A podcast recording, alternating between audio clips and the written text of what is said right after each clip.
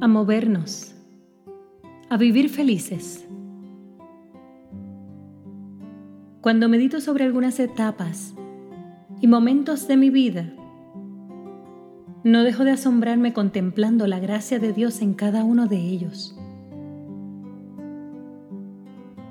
Hoy mientras leía una porción de la palabra en el libro de Jeremías, recordé uno de los momentos de mi vida en que dije, Dios mío, esto es imposible de sobrepasar.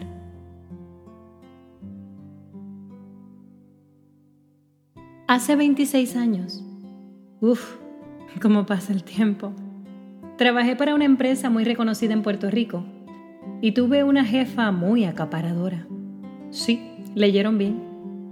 A ella le gustaba tener el control de todo y de todos, incluso de la vida privada de sus empleados. Conmigo todo estuvo bien mientras me mantuve bajo la línea de sus deseos. Me fascina y me fascinaba la gente. Siempre me ha gustado escuchar, aprender e intercambiar diálogos y favores con otras personas. Realmente Dios ha puesto en mí el deseo de querer hacer y de querer servir a mi prójimo.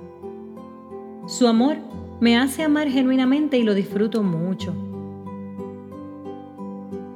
A pocos meses de elaborar en esa empresa, tuve la oportunidad de relacionarme muy exitosamente con casi todo el personal. Pude conocer al personal de ventas, servicios técnicos, los empleados de mantenimiento, guardias de seguridad, alta gerencia, recursos humanos, entre otros. De más está decirles que esto me trajo la bendición de contar con el apoyo y las bondades de prácticamente todo el personal de la empresa.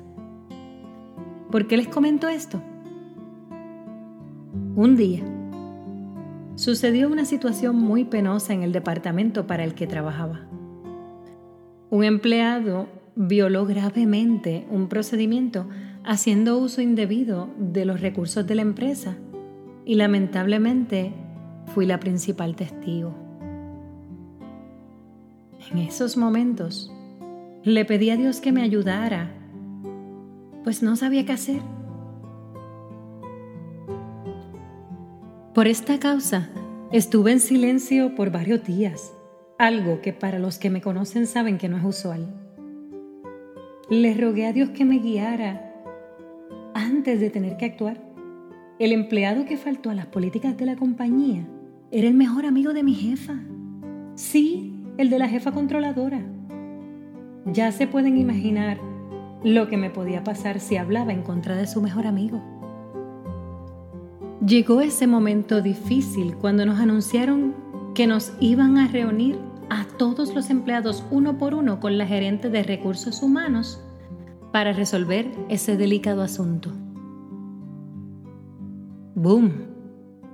Explotó la bomba en mi oficina. Mi jefa entró y a puerta cerrada no tardó en amenazarme de manera muy hostil. Me advirtió que si yo decía la verdad, entonces iba a ser yo la afectada. Me dijo enfáticamente que no permitiría que nadie atentara contra su amigo, que eso era traicionarla. Recuerdo que me dijo, Ojami, no tienes que ir por encima de mí. Yo soy quien debo encargarme de hablar con él y resolver.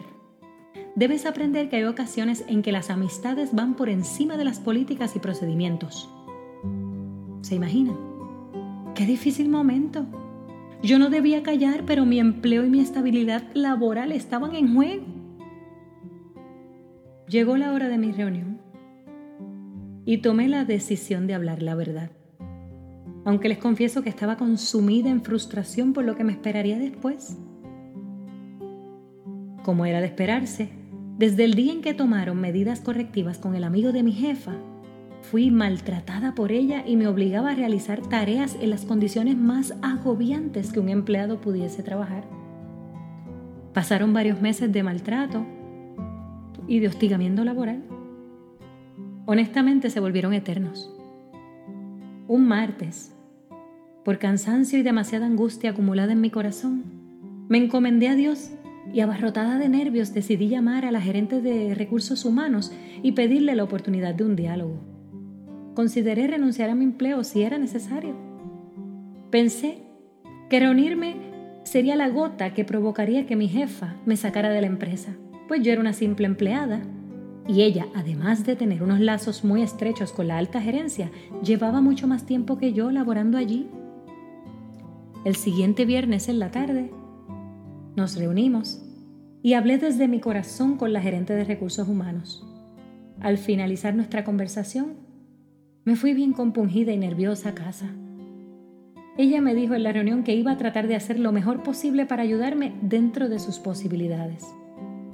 Pero yo no guardaba esperanzas. Se trataba de una guerra desbalanceada, el poder versus el vulgo. Caminantes al cielo. Si desean saber el desenlace de esta historia, les invito a escuchar la segunda parte. Les espero. Bendiciones en extremo para todos.